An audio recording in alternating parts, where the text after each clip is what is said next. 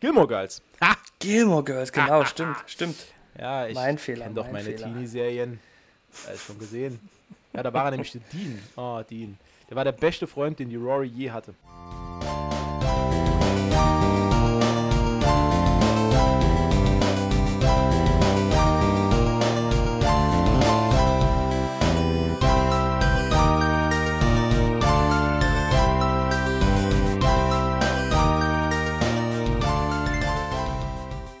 Hallo und herzlich willkommen zur fünften Ausgabe von Gemütliches Halbwissen. Heute wieder mit mir, Matze, dem König der Überleitungen und meinem besten Freund Umberto. Hallo. Hi. Und wie geht's? Gut, und selbst? Müde bin ich. Sehr müde. Ich habe heute ein Papphaus gebaut, ein Haus aus Pappkarton für meinen Sohn und musste den ganzen Tag dabei Bibi Blocksberg hören. Ich bin also bestens vorbereitet für den Podcast. Können heute auch Bibi Blocksberg thematisieren, wenn du magst. Ohne Scheiß, Bibi Blocksberg, apropos, ähm, hast du die mal gehört? Äh, gesehen. Wahrscheinlich als Kind. Ne? gesehen. Als Kind Äh, gesehen. Ach so, okay. gehört gesehen, okay. gehört habe ich ihren besten Freund Benjamin Blümchen. Äh, okay, der ist ja gar nicht ihr bester Freund. So Nee, nee, aber die kennen sich halt. Ja. Selbes Universum. Selbes, äh, Se selbes äh, Universum, ja. Ja. Äh, Äh, BCU. Bibi Cinematic Universe. ich habe die immer als, als Kind gehört, viel auf, auf Kassette damals noch. Und Ja. äh, habe mich irgendwann auch äh, jetzt im Erwachsenenalter gewundert, was wohl mit ihrem Bruder passiert ist. Kennst du die Story? Äh, der ist irgendwann verschwunden, oder? Ja, genau, der Boris Blocksberg. Mittlerweile folge ich Boris Blocksberg auch bei äh, Twitter. Instagram. Der hat, es gibt eine eigene Page von Boris Blocksberg. weil, es, weil die Story geht irgendwie so, dass der der war, ähm, ich glaube, bis Kassette Folge 7 gab es Boris Blocksberg. Da war der sogar voll integriert in alles, was da losging, weil da gab es immer diese Reibereien, weil die Mutter ja eine Hexe war, Bibi Blocksberg war eine Hexe und der Vater und der Bruder waren halt nicht, nicht magisch begabt. Und da gab es immer diese Reibereien. Und irgendwann haben die Produzenten wohl festgestellt, dass man auf den Boris Blocksberg eigentlich auch verzichten kann. Und dann bekam der eine mysteriöse Krankheit und musste zu den Großeltern, ähm, und es hieß in, ich glaube in der Folge, wo er wegging, hieß es, er geht zu den Großeltern an die Küste, damit er wieder gesund wird.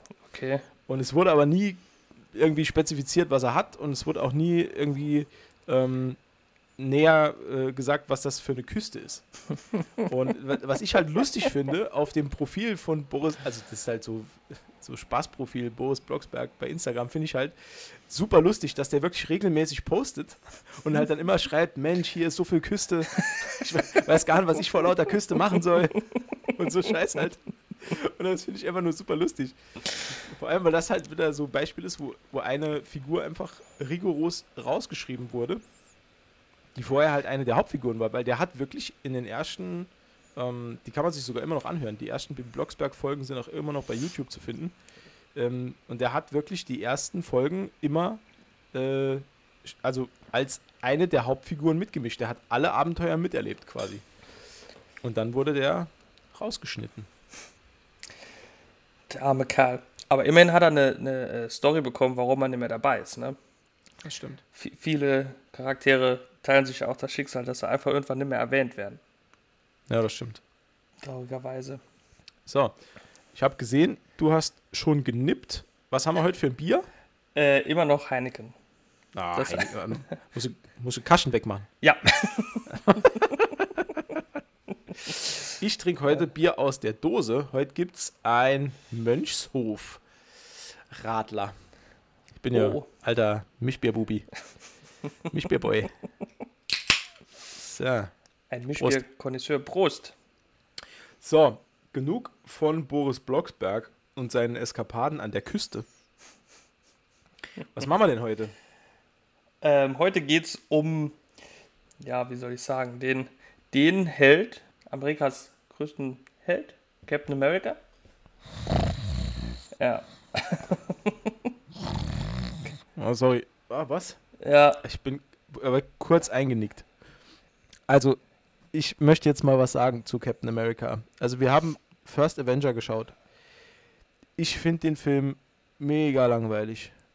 Ich habe auch wieder mal Schwierigkeiten gehabt, mir da Notizen zu machen, weil ich finde den so entlangweilig, dass es schon fast wehtut.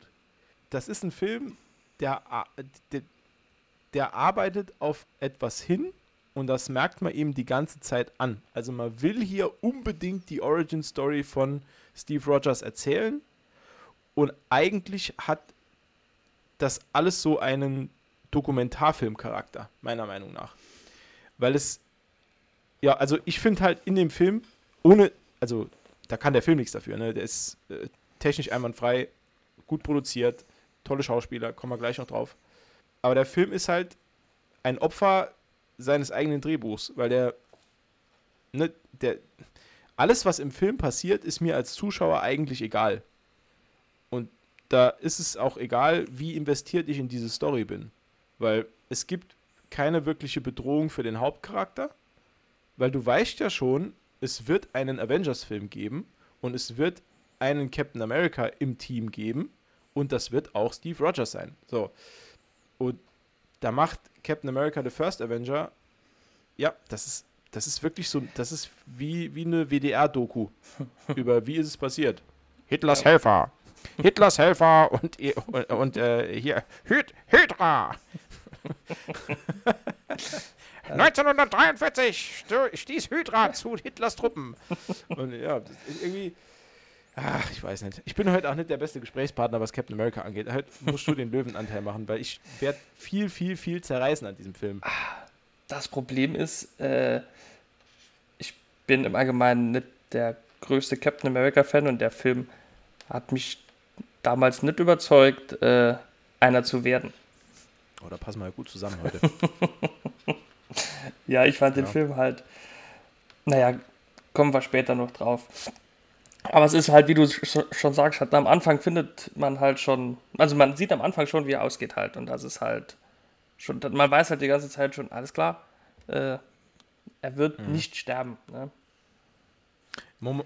Mal noch eine Frage vorweg. Ja. Findest du, dass Captain America wirklich ein Marvel-Superheld ist? Weil wirkliche Superkräfte hat er ja gar nicht. Er hat ja nur ein bisschen was an Steroiden, Intus. Ne? Also so ein bisschen fit gespritzt ist er ja. Ähm, also, naja, gut, ich sag mal, Iron Man hat auch keine Superkräfte in dem Sinn. Er hat eine super Rüstung zum Beispiel. Ja, ja fair. Ja. Aber macht, macht mein ganzes Argument gerade zunichte. Okay, gut, alles klar. Du hast gewonnen, Umberto. okay. Ja, vielleicht. Aber, ach, nee, aber ich weiß, ich, ich weiß, was du meinst. Ja, ich weiß, was du meinst. Ja, also es gibt durchaus spannendere Charaktere. Auch, also sowohl von ihren Fähigkeiten her als auch vom Charakter her. Hm. Ja. ja. Aber du hast schon recht, er ist wirklich so, das kommt ja auch im Film vor, er ist ja wirklich so der Posterboy. Also er ist ja der amerikanische, der Inbegriff des amerikanischen Helden ist ja Captain America. Er vertritt die, diese, diese, diese Werte, die Amerika immer hochhält, ne? also Ehre, äh, mhm. Zuverlässigkeit, ne? Gradlinigkeit, Standhaftigkeit und so weiter und dieses, diesen, diesen Spirit, dieses niemals aufgeben, immer wieder aufstehen und so weiter. Also das verkörpert er ja und dafür ist er ja eigentlich auch mal ja, zur Zeit des Kalten Krieges schon geschaffen worden, ähm, um da so ein bisschen die Moral in den Truppen auch so ein bisschen zu boosten und so. Und das macht er alles halt super. Ähm, ja, aber ich finde halt, dass die Figur des Captain America selbst, wenn man sich selbst, also wenn man sich näher damit beschäftigt, ähm, die hat so zwei Seiten. Einmal ist es so, so ein Abziehbild von so einer, von so einer Propagandafigur. Ne, ist so. Ja. Und auf der anderen Seite ist es halt der Captain America, den wir, den wir quasi ähm, nach dem Zweiten Weltkrieg kennen, wo er dann ins Geschehen um die Avengers einsteigt. Ich finde ich, das sind zwei voneinander getrennt zu betrachtende Superheldenpersönlichkeiten. Das ist jetzt mal meine These. Doch schon. Verändert sich schon mit der Zeit. Ja. Das kann man, glaube ich, so sagen. Ja, Hast du denn. Da. Oh, oh, jetzt. Oh, oh, oh, warte, warte, warte, warte. okay, warte. okay.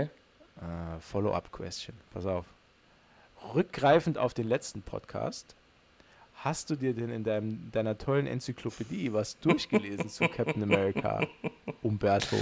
Ich habe mir in meiner Enzyklopädie äh, sowohl zu Captain America als auch zu Red Skull und zu Hydra äh, und zu Dum Dum, Dum Dum Dugan äh, die Artikel durchgelesen. Das ist richtig. Dam Dam Dugan hat mich auch fasziniert. Das ist ein cooler. Typ. Ja, ist, ist wirklich, also so richtiger, ja, so ein Wohlfühlcharakter eigentlich. Genau. Der ist, ja, obwohl ich, obwohl ich von dem, da bin ich jetzt ehrlich, ich weiß von dem nix. Ne? Also abgesehen von dem, was ich mir jetzt im Vorfeld so ein bisschen angelesen habe, und das Mhm. ist, sind wirklich nur rudimentäre Fakten, ähm, weiß ich von dem nix und trotzdem ist er mir, ich traue es mich schon gar nicht zu sagen, er ist mir sympathischer als Captain America selbst. Weil er Ja. hat ach so wenigstens so ein bisschen, ne, so Der hat doch so. Ecken und Kanten. Genau, genau. Der ist nicht so glatt. Genau. Cooler Typ.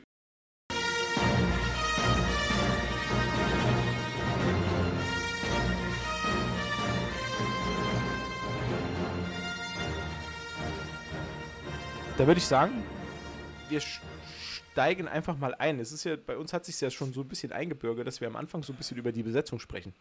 Ähm, der Film ist von 2011 und ähm, Steve Rogers, Schrägstrich Captain America, wird gespielt von Chris Evans, der vorher als ähm, die Fackel in den, in den äh, Fantastische Vier-Filmen aufgetreten ist. Finde ich eine super Besetzung. Ja. Ähm, hünenhaft, muskulös, blond, blauäugig. Das ist halt Captain America. Ja. Da, dazu Ähm, kann man vielleicht noch, also habe ich äh, mal nachgelesen, ähm, der war, also er wurde dreimal gefragt, da hat er abgelehnt, hat also Oh, dreimal echt? abgelehnt, ja, okay. und hat dann, also er hat abgelehnt, äh, weil er Angst hatte vor der Zukunft, wenn er dann, also er hat Angst, dass wenn er dann berühmt wird, was ja durch den Film zwangsläufig passiert, wie sich das auf sein Privatleben halt auswirkt. Davor hat er Angst. Und äh, unser Freund Robert Downey Jr. hat ihm dann äh, zugesprochen, woraufhin äh, Chris Evans dann die, die Rolle angenommen hat erst. Ach, geil. Ja. Was würden wir nur ohne den Robert Downey Jr. machen? hat, hat das ganze Ding gerettet. Sehr gut gemacht. Vor allen Dingen gab es noch ein paar interessante ähm, Alternativkandidaten, wenn man denn dem Internet glauben darf. Ja, hau raus. Äh, und da habe ich mir aufgeschrieben, also es gab mehrere, ich habe mir jetzt nur ein paar aufgeschrieben. Und den besten fand ich Will Smith. Was? Ja, der war im Gespräch.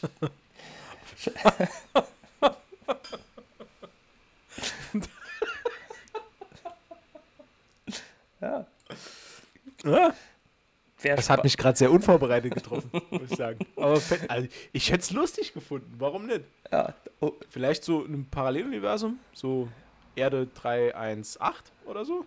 Wäre vielleicht gar keine schlechte Idee. Channing Tatum war auch im Gespräch. Ja, kann ich auch sehen. Ja, ja, eh, also schon auch. Äh, Jensen Ackles war im Gespräch. Das Ist ist am besten. Äh, Jensen Ackles. Der hat bei äh, OC California oder so, irgendeiner Teenie-Serie oder Dawson's Creek, keine Ahnung, und war halt Dean. Ah, Dean- der Ryan. Der Ryan von O- OC California ist das, Das oder? kann sein, das kann sein, ja. Der, der hat später auch den, äh, den jungen James Gordon gespielt in äh, äh, Arkham oh, City. n- nee, das war ein anderer. Ach echt? Das war ein anderer. Der hier hat, oder? Hä, warte. Was der hier ist denn das? Der hier hat ähm, noch Dean Winchester gespielt in Supernatural. Ach, oh, Yep. der ist es. Ja, der, Yep. der war nicht bei OC California, der war bei. Ähm, Ja, irgend so Äh, eine hier. amerikanische Teenie-Serie war. warte, pst, pst, pst, warte, Okay, okay, okay. kommt gleich. Äh, Gilmore Girls. Ha! Gilmore Girls, genau, stimmt, stimmt. Ja, ich Mein Fehler, kenn doch mein meine. Teenie-Serien. Alles schon gesehen. Ja, da war er nämlich der Dean. Oh, Dean. Der war der beste Freund, den die Rory je hatte. Hat er da auch Dean gehießen? Ja, klar. Ah, in Supernatural auch, ja. Kann sich kann, Nur einen sich seine Namen. Rollennamen nicht so gut merken, der Gute. äh, ja, die Rolle nehme ich, aber können wir die umschreiben? Ich würde gern Dean heißen. Kann ich mir irgendwie gut merken. Okay. Ja. Ich bringe auch meinen eigenen Stuhl mit, da steht schon Dean drauf. Ich bringe meinen eigenen Stuhl mit.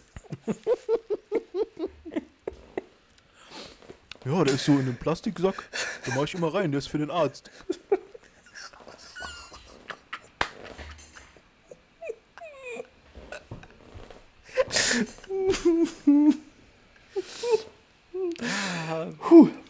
Okay. So, Ja, gut, genug über äh, Chris Evans und die alle.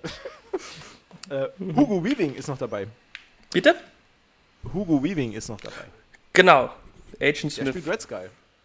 Und äh, genau, Agent Smith und und bei mir für alle Zeit Elrond. Stimmt. Stimmt. Muss ich, muss ich nämlich immer dran denken, wenn ich den sehe. Dass er eigentlich in Bruchtal sitzt. Ja, Ja. stimmt. Stimmt. Ja. Das ist mir komplett entfallen. Ja.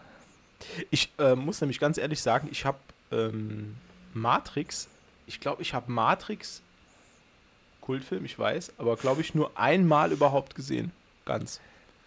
Ich glaube, ich habe den Film, oh, wenn, wenn ich ihn, oh Gott, nee, jetzt muss ich mir gerade überlegen, wenn ich den überhaupt ganz gesehen habe.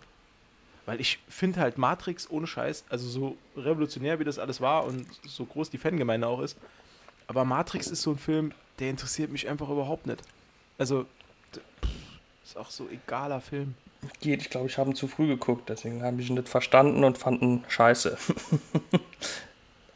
ich war halt wirklich jung. Sehr zu jung. Zu jung.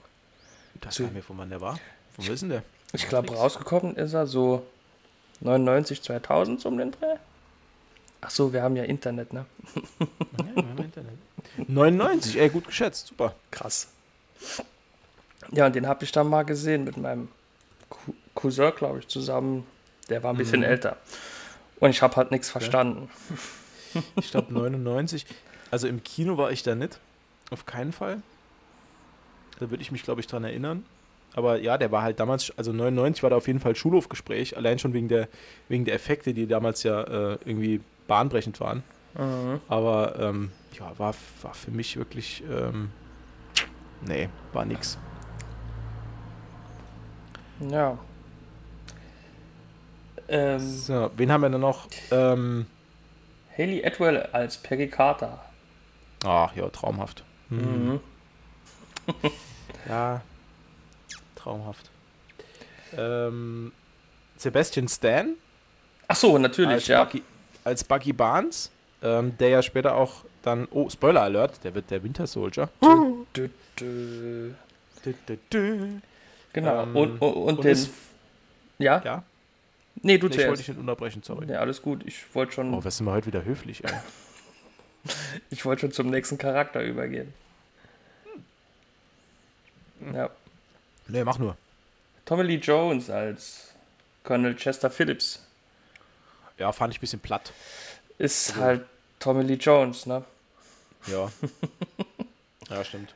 Ist Ist halt, halt Tommy Lee äh, Jones. Genau. Ja, wen haben wir noch? Wer? Toby Jones als Toby Dr. Jones Solar als, genau. ist noch äh, zu sagen. Ja, und dann halt die üblichen Verdächtigen. gut. Ne? Also kleine Rolle noch für, für Samuel L. Jackson als Nick Fury, der taucht auch noch äh, Kurz ähm, auf, ja. ich glaube glaub drei oder viermal überhaupt auf, äh, gerade zum Schluss hin. Dann noch Mhm. Stanley Tucci, der ähm, den Dr. Erskine spielt. genau. Hauptverantwortlicher für das Programm, in dem äh, Steve Rogers dann äh, zu Captain America gemacht wird eigentlich. Ähm, und dann, ja, der Rest ist halt so Ja. Beiwerk, also das, da müssen wir jetzt nicht groß drauf eingehen. Nee, nee, nee. Ich fand ähm, Hugo Weaving als Red Skull sehr, sehr gut. ja, Ähm, der hat einfach eine Aura, dieser Mann, dem kaufe ich den Nazi immer ab. Also ja, das, das der ist halt ein gut guter, ein guter Antagonist. Ähm, wird, ja, also ich glaube, können wir gerade überlegen. Ich glaube, außer bei Herr der Ringe ist er auch immer der Antagonist, oder? Oh, Wenn ich mir gerade überlege. Also bei Matrix auf jeden Fall. da, da ist er auch, ja, genau. Also, uh, Mir fällt ich- jetzt spontan Ja, sonst ich- nichts ein. Nee, mir fällt nämlich auch nichts ein, wo er nicht der Gegenspieler war. Oh. Gut, aber wurscht. Ist ja egal. Ist ja egal, genau. genau. Ähm, und Ja. Die, ja, die Prämisse vom Film selbst ist ja, äh, haben wir am Anfang schon erwähnt, wir erzählen quasi die Entstehungsgeschichte von Mhm. Äh, Captain America.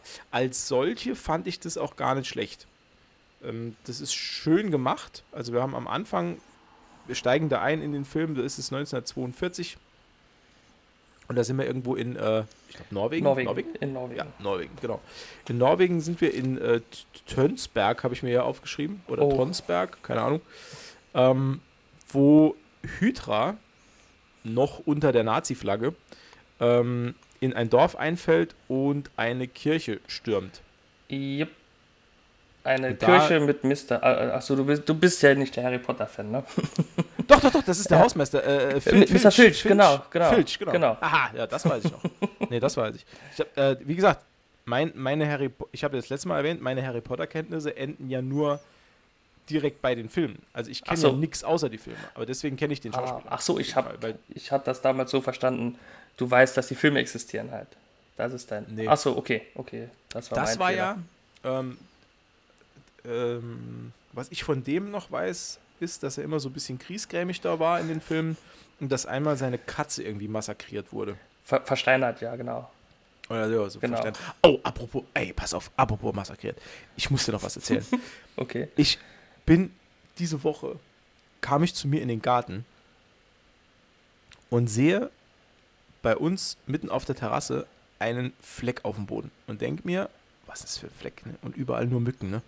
Mm, Und gehe ich hin, pass auf, da war, also wir haben relativ viele Katzen in der Nachbarschaft. Ich persönlich habe keine, aber die stromern halt öfter mal bei uns durch den Garten mhm. und hinterlassen die ein oder andere Hinterlassenschaft. Oh, gutes Deutsch, Matthias, super. Ähm, Ja. Eloquent Fall. wie, wie immer. ja, pass auf. Ja. Äh, war also äh, Katzenkotze, ein Haufen. Äh, und da war, habe ich gesehen, also ich habe das dann mit einer, mit einer Schaufel weggemacht, habe das ein Mhm. bisschen sauber gewaschen. Da war halt noch auf, dem, auf den Steinen und drunter war noch ein bisschen Blut. habe ich schon gedacht, oh, was hier passiert, ne?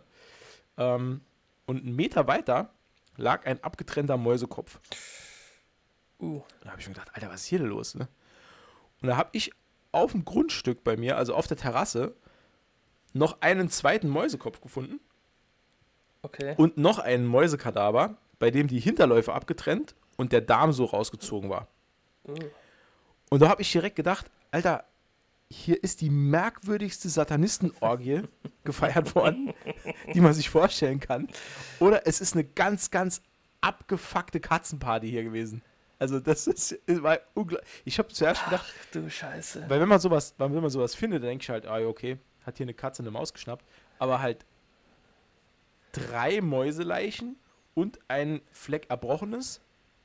Da ist entweder eine Party aus dem Ruder gelaufen oder äh, ich bin hier was Größerem auf der Spur. Also ich halte dich mal auf dem Laufenden, wie sich das noch entwickelt. Ich wollte gerade sagen, halt die Augen offen. Du bist an was dran.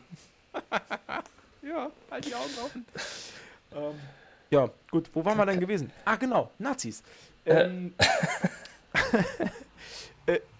also es wird halt relativ schnell klar, dass Hydra da nicht nur einbricht, weil sie irgendwie was gegen katholische Kirchen hat, ähm, sondern weil sie auf der Suche nach etwas sind. Und in der Kirche selbst ist auch so ein ja, größeres Fresko oder, oder so, eine, so ein größeres so ein- Steinbildnis an der Wand So ein von Relief, ja. Yggdrasil Genau. dem äh, Weltenbaum. Was Genau. wieder so ein kleiner, äh, ja, wie soll ich sagen, ist wieder so ein kleiner, So, so, so ein Wink. ja, so, so ein Wink, Wink. Richtung, Richtung Tor, unserem Freund. Ähm, und aus ja, einer Vorrichtung, die dort geheim versteckt ist, die aber ja, ein, ein hochintelligenter und intuitiver Charakter, wie es der Red Skull ist, äh, oder Johann Schmidt, wie er zu dem Zeitpunkt noch heißt, ähm, die, der- der, findet sofort den Schalter, Direkt in, instant. Äh, Ja. Sofort, weil es ist ja gut, aber seien wir mal ehrlich, du und ich, wir hätten da auch drauf gedrückt. Also wenn ich irgendwo so eine Schlange sehe und da ist so ist das Auge so abgesetzt und sieht so ein bisschen aus wie ein Knopf, Ja. da drücke ich drauf. Ja. Also, ne, das, da Auch- brauche ich jetzt kein Sherlock Holmes dafür Ah. zu sein. Auch wenn man nichts sucht, drückt man drauf. Ja, sowieso. sowieso. wundert, wundert mich sowieso, dass in tausend Jahren, irgendwie, der, der hat irgendwie gesagt, hier, äh, tausend Jahre ist dieses Ding so dass so nie, also dass da weder irgendein Priester, der dort ist, ein Messdiener oder irgend so ein Bauer aus dem Dorf, der dort zum Gottesdienst ist, dass so nie irgendeine Hiopai drauf gekommen ist, du einfach mal drauf zu drücken. Ja. Das kann mir doch niemand erzählen.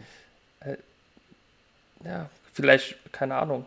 Aber es sind zwei, dreimal sind mir so Sachen im Film aufgefallen, wo ich gedacht habe, das, das, ist, äh, das ist unrealistisch. Also nicht, dass es unrealistisch ist, dass ein Tesserakt in einem Yggdrasil-Relief versteckt ist. Das ist schon glaubwürdig. nee. Ähm, Mir geht es bei sowas auch immer um.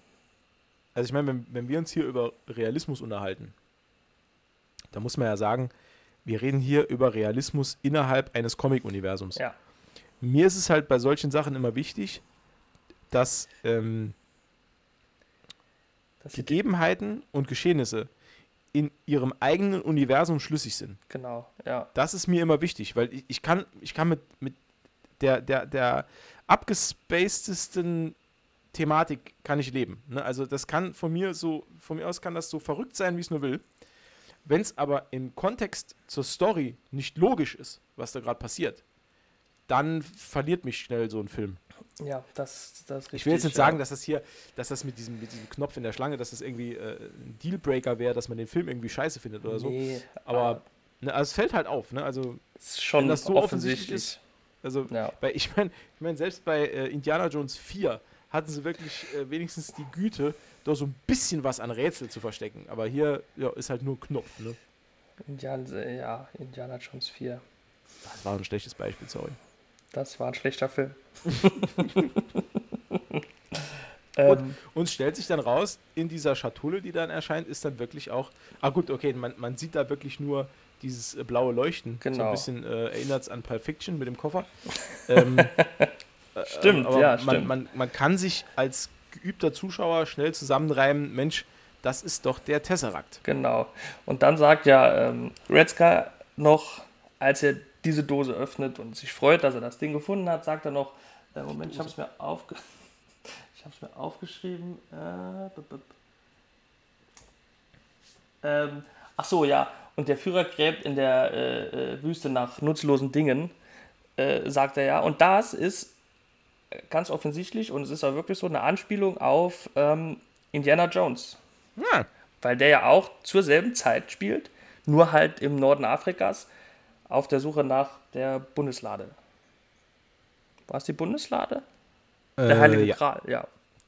Nee, war- ich, die- die nee, Bundeslade, Also die Bundeslade. Jäger des verlorenen Schatzes ist Genau, Bundeslade. genau.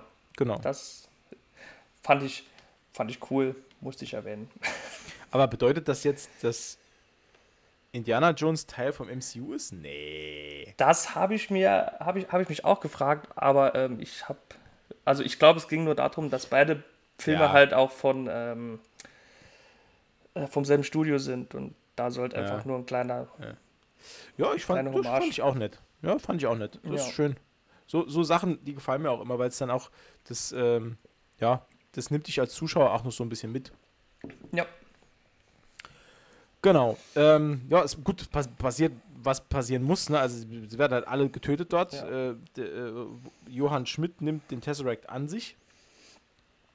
Und wir befinden uns dann ein Jahr später in New York City, äh, wo Steve Rogers wirklich verzweifelt versucht, in die Armee aufgenommen zu werden. Ähm, normal ist Ja. es immer andersrum. Man Ja. sucht sich verzweifelt, versucht verzweifelt sich zu drücken. Er will unbedingt. du, hast, du hast Zivi gemacht, oder?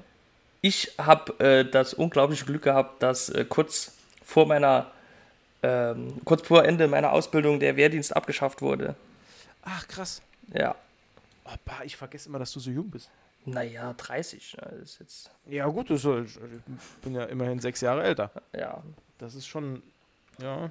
Also ich musste noch kämpfen, also um, um, um äh, drumherum zu kommen, um diese, um diese Ehre. diese, diese Irre, ja. Richtig, genau. Nee, aber ich hab, war auch nicht beim Bund. Also ich habe ich hab Geist gemacht. Äh, ich habe eine Allergie. Da muss man nichts machen. Okay. Ja, ich habe die, nee, wirklich, also jetzt ohne Quatsch. Ich habe eine äh, Haselnussallergie. Und äh, aufgrund dieser Haselnussallergie bin ich damals ausgemustert worden, weil ähm, die Bundeswehr nicht dafür garantieren konnte, dass ich nicht mit Lebensmitteln verpflegt werde, die keine Spuren von Haselnüssen enthalten können. Und da ist man raus aus der Nummer. Okay. Ja. Krass. Und da war es das. Da gab es kein, kein Zivi für mich, es gab kein, kein, äh, kein Bund für mich. Ich habe da quasi dann ein Jahr geschenkt bekommen. Da war Ja. die Allergie auch mal für was gut, ne? Ja. Also, ja, ich meine, ob ich jetzt, also ich habe mir das schon ein paar Mal überlegt, aber also ich weiß nicht, ob ich, ob ich mein Leben lang Heuschnupfen und alles nicht eingetauscht hätte gegen äh, Ja, nur so neun Monate irgendwie angeschrien zu werden, grundlos. nee, da Ich habe jetzt zwei Kinder, also von daher, ich, ich, mein, grundlos ich, angeschrien ich werden. lasse mich jetzt einfach 18 Jahre lang grundlos anschreien. ja, Ja. So, äh, genau. Steve Rogers versucht beim Militär aufgenommen zu werden. Wir lernen auch seinen Freund äh, Bucky Barnes kennen. Ähm, die beiden sind äh, dicke Freunde und Bucky ist Armeemitglied und hat seinen äh, Ausmarsch, aus, ne, Ausmarsch ist beim Karneval, ne? Nee, Ach. äh, aus, aus, Ausrückbefehl Ein Einzug, hat er bekommen. seinen Einzugs. Er wurde, Genau. er wurde eingezogen. Hallermarsch. Genau. Das ist ein Ähm, Ausmarsch.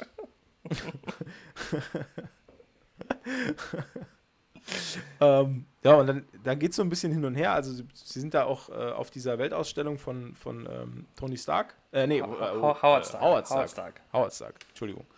Ähm, ja, da geht es irgendwie hin und her. Man findet dann raus, dass Steve Rogers halt immer wieder versucht, äh, unter Angaben von falschem Wohnsitz äh, immer wieder sich neu mustern zu lassen. Mhm. Ähm, genau, und er erregt aber in einer, äh, boah, in, in einer Unterhaltung mit Bucky, erregt er die Aufmerksamkeit von ähm, Dr. Erskine, einem deutschen Wissenschaftler, der in äh, Amerika im Exil lebt, nachdem er äh, ein Supersoldatenprogramm in äh, Deutschland in die, aus der Wiege gehoben Aus hat. der Wiege gehoben hat, genau. Genau, und ähm, ja, und dann irgendwie dort mit den, mit den, ja, wie, wie nennt er es? Also er ist- ist mit den Werten dort nicht mehr klargekommen. Es- Ne? genau. Wie soll es anders sein? Sind halt alles Nazis.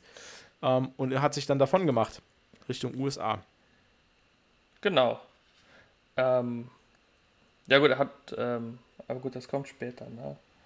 Ja. Also man muss vielleicht noch dazu sagen, äh, Steve Rogers wird in dem Zusammenhang nie äh, eingezogen oder nie gemustert für die Armee, weil er äh, körperlich einfach äh, komplett unterentwickelt ist. Also er ist viel zu klein, viel zu schmächtig. Ähm, äh, es wird, glaube ich, noch gesagt, dass er Asthma hat. Ja. Äh, er hat alle, alle möglichen Krankheiten, die man irgendwo ankreuzen kann. Ähm, alle, alle, alle Gebrechen und Leiden, die man nur haben kann. Richtig, quasi, genau. Ja. Und deswegen ist er halt einfach äh, nicht, äh, ja, kein Material, das man irgendwie äh, an der Front Genau. brauchen kann. Wäre ähm, Kanonenfutter. Genau, als er dann diesen Dr. Erskine ähm, kennenlernt, wird dieser darauf aufmerksam, dass er unbedingt zur Armee will. Äh, und mit dessen Hilfe kommt er dann wirklich in, in ein Programm rein, in dem die US-Armee einen Supersoldaten sucht. Und er wird dann in Fort, hier steht es irgendwo, Camp Lee, äh, wird er äh, mit anderen Rekruten zusammen trainiert und fällt dort dann auf äh, durch seine ja, äh, gute Auffassungsgabe, sein, sein, sein Intellekt, Intellekt und vor allem halt auch seinen Mut. Genau, Ganz zum Schluss. genau. Da, Da lernen wir auch äh, Colonel Phillips kennen. genau. Äh, Tommy Lee Jones, wir haben es am Anfang noch gesagt. Und die britische Agentin Peggy Carter. Und die beiden sind irgendwie, das habe ich nicht mehr ganz so gut im Kopf, die sind ja die Hauptstrippenzieher in diesem Programm. Ne? Also es ist irgendwie eine, ein, ein, äh, Gemeinschaftsprojekt von der US-Armee und der britischen Armee. Genau, genau. Die arbeiten Ja. da zusammen. Und aus irgendeinem Grund, äh, genau, haben sie dann zwa- 20 Kandidaten oder was zusammengedrommelt und suchen da den besten halt raus. Genau. Und äh, Peggy Carter zeigt auch direkt, dass sie nicht umsonst dort ist, wo sie ist. Na, als da so ein Typ sie ein bisschen eklig anmacht, streckt sie dann halt mit einem Schlag nieder. Feierabend. Ja. Fand ich sehr schön. Hast Ja. du eigentlich mal die, diese Standalone-Serie geguckt? Diese Agent Agent Carter-Serie? Carter-Serie? Nein, habe ich nie gesehen. Ich auch nicht. Ich war damals, glaube ich, lief. Die lief ni- nicht auf Netflix, oder? Die lief irgendwo anders, ne? Ich, ich glaube, die lief auf irgendeinem Streamingdienst, den ich nicht hatte. Und dann wurde sie dann nach zwei oder drei Staffeln schon abgesetzt. Und dann. Ich ja. glaube, die lief auch bei uns in Deutschland. Ich, boah, ich, wahrscheinlich ist es eh falsch, aber ich glaube, die lief nur bei Sky. Ah, das kann Ja. sein, ja, das kann Und sein. irgend doch. sowas war, also irgendwie bei Stars, Stars Play oder so bei, bei Sky. Ja, irgend so, doch, das, ja, ja. Ja, das kann sein.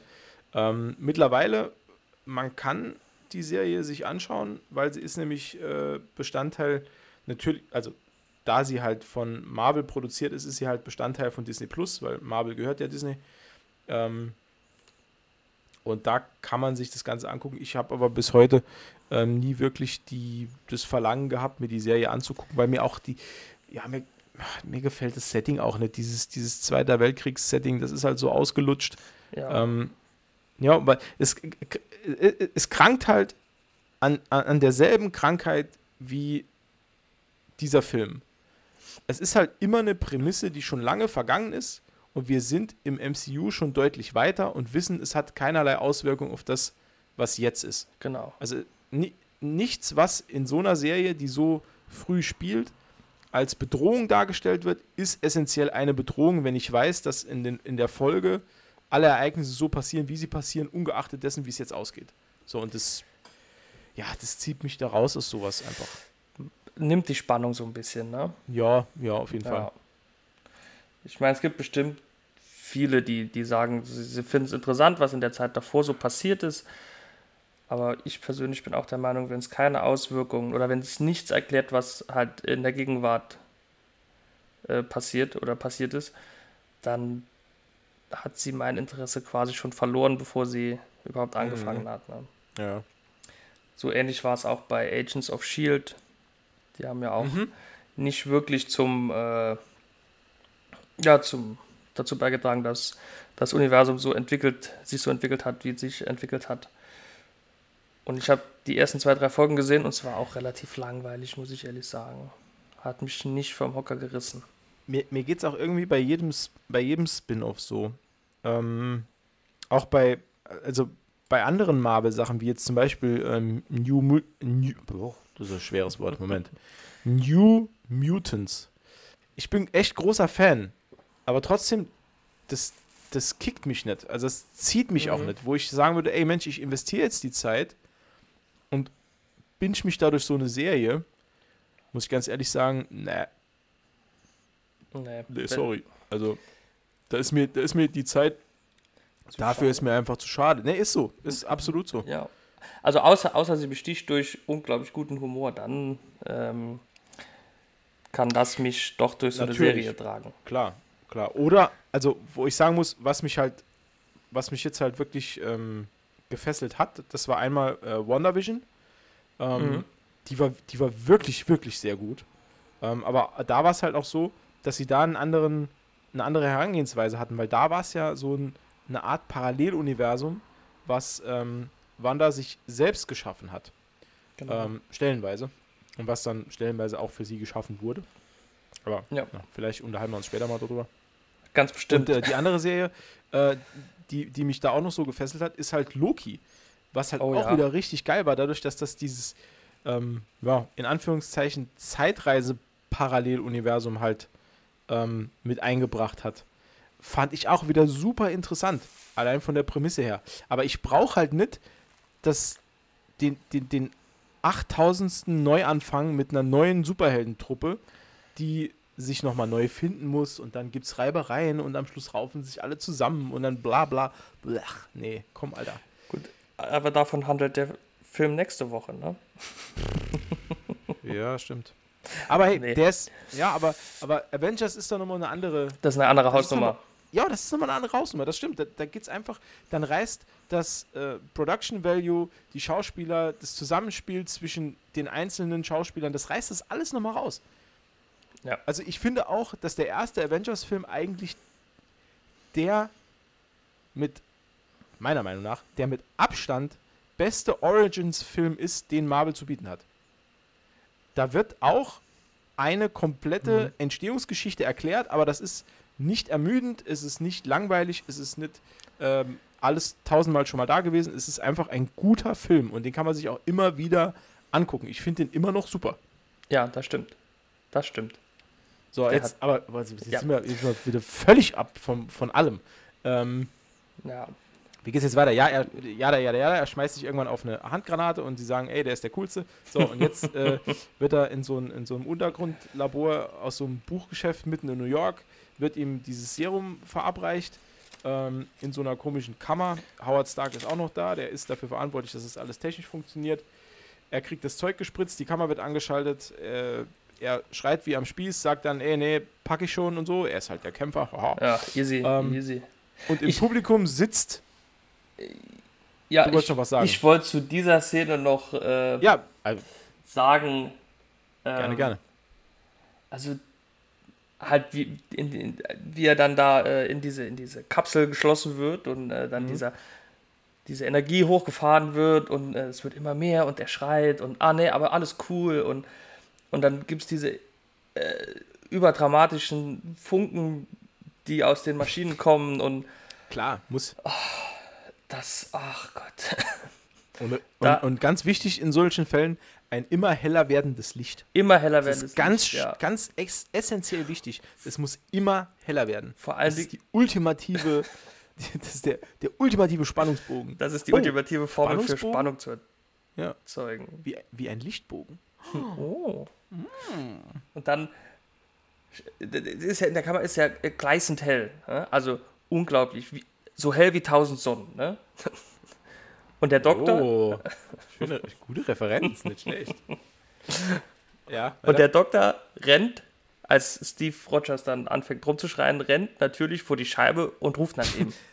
Und hat die Augen offen und schaut halt und offensichtlich. guckt rein. Ja, Ja. genau. Das fand, ich- das fand ich auch geil. Und er ist noch nicht, mal geblendet oder so. Ne? Ja. Er rennt einfach nur rum und sagt, alles klar, Howard, mach weiter. Ne? Also, ach, da, also, puh, äh, da habe ich halt auf der Couch gesessen und habe gedacht, echt schlecht. Und Howard Stark hatte immer äh, hier eine super stylische Brille an. Die, ist- die finde ich gut. Ich muss sowieso sagen, also, ähm, wenn man jetzt Howard und Tony miteinander vergleicht, äh, die, also, man weiß, von wem Tony es hat, ne? Der Apfel fällt nicht weit vom Stamm. Also ich fand den Charakter schön dargestellt, ne? Äh, generell, Dominic Cooper wäre auch ein super Tony Stark gewesen. Der wäre auch ein super Tony Stark gewesen. Also muss man wirklich sagen, das ist richtig, richtig gut. Also der, der passte wirklich drauf, wenn man sich mal ähm, äh, Charakterfotos von ihm anguckt, ohne dass er jetzt so auf die 1940er Jahre getrimmt ist. Der wäre ein wahnsinnig guter Tony Stark. Rein vom Look. Ja, Ne? Also finde ich wirklich fantastisch. Ähm, und ist meiner Meinung nach die perfekte Wahl für einen äh, jungen Howard Stark. ja, auf jeden Fall. Aber so, und dann, also, dann, ja, Experiment kann man ja sagen, glückt. ja, ähm, steigt ein äh, ultimativer Muskelprotz aus der Kapsel. Genau. Pe- Peggy Carter ist direkt äh, schockverliebt. Ja, gut. ja, gut. Diplomatisch ja, ausgedrückt, Ja, die schockverliebt. kriegt ja ein bisschen, bisschen Hitzewallung. Gut, aber die, ganz ehrlich, bei der Brustmuskulatur hätte ich das auch bekommen. Ich, Also äh, der ist schon, der ist schon hart definiert. Also, sieht schon sehr gut aus. Ja. ja, muss man sagen. Also, Ne, da, also, also fast wie meine, fast wie meine Brust. ja. Da, ich meine, aber wir beide, wir trainieren ja auch schon unser ganzes Leben dafür. Ne? Wir also, trainieren, ja. Ja, also was, äh, was ihr da draußen vielleicht nicht wisst, Umberto und ich, wir haben ja ähm, eine, eine gemeinsame Vergangenheit im äh, McFit.